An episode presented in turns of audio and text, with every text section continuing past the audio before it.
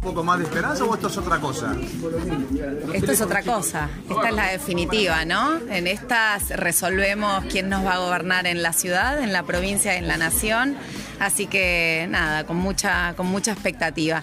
Pero sobre todas las cosas, como digo siempre, celebrando que la democracia nos dé esta posibilidad de decir cuando un gobierno nos gusta y decir cuando un gobierno no nos gusta y decidir en función de eso, poner en esas urnas los sueños, pero también la decisión de quiénes queremos que sean nuestros representantes. Así que eh, aprovechando este hermoso día de sol para, para disfrutar este Día de la Democracia. ¿Cómo está transcurriendo la jornada electoral, Fernanda, concretamente? Porque han habido de otras fuerzas políticas denuncias de faltantes de boletas, por ejemplo, o de robo. No, nosotros tuvimos una, hasta ahora una jornada muy ordenada, todos los fiscales, las 1.600 fiscales en su lugar, los fiscales generales, los fiscales, los responsables de escuela, viene todo muy ordenado.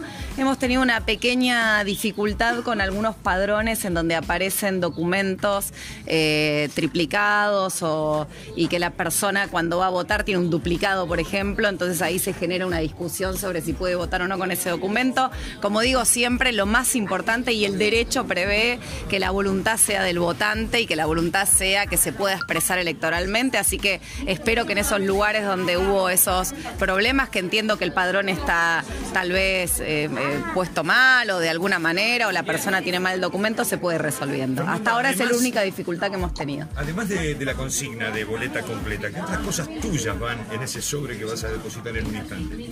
La esperanza de construir una ciudad donde nuestros hijos y nuestras hijas tengan oportunidades, donde el único destino no sea irse de la ciudad, en donde podamos pensar no solo atender la urgencia de quienes hoy viven bajo la línea de pobreza, el 51% de nuestros chicos y chicas viven bajo la línea de pobreza, atender esa urgencia, pero además eh, pensar en la ciudad que nos merecemos, esa, esa ciudad que, trasciende eh, lo- los límites de nuestro partido, que trasciende los límites, digo, de nuestro partido General Purredón, esa ciudad que se impone en la Argentina y que trasciende en la Argentina como la ciudad más linda y la ciudad eh, más importante y la más feliz para los argentinos y argentinas en general. Ese es mi deseo. Montenegro dijo que pudo hablar con Vidal hoy. ¿Vos pudiste hablar con Axel, No, todavía no. No, anoche nos mensajeamos con Axel para nada, desearnos éxitos para la jornada de hoy. Pero en lo que va el día, haciendo familia, acompañando a mis hijas a votar. Ustedes saben, mi hija menor tiene 18 años, votó en Las Paso por primera vez. Esta es su primera elección general.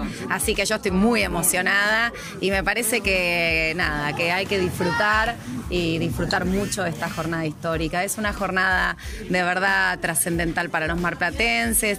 Tenemos el gran desafío de tal vez, si los vecinos y las vecinas nos acompañan, de tener por primera vez una intendenta mujer. Eh, así que para mí es un enorme orgullo y desafío estar en este momento haciendo lo que estoy haciendo y estoy muy feliz y conmovida. ¿Alguna cábala? Sí, en- sí, sí, claro.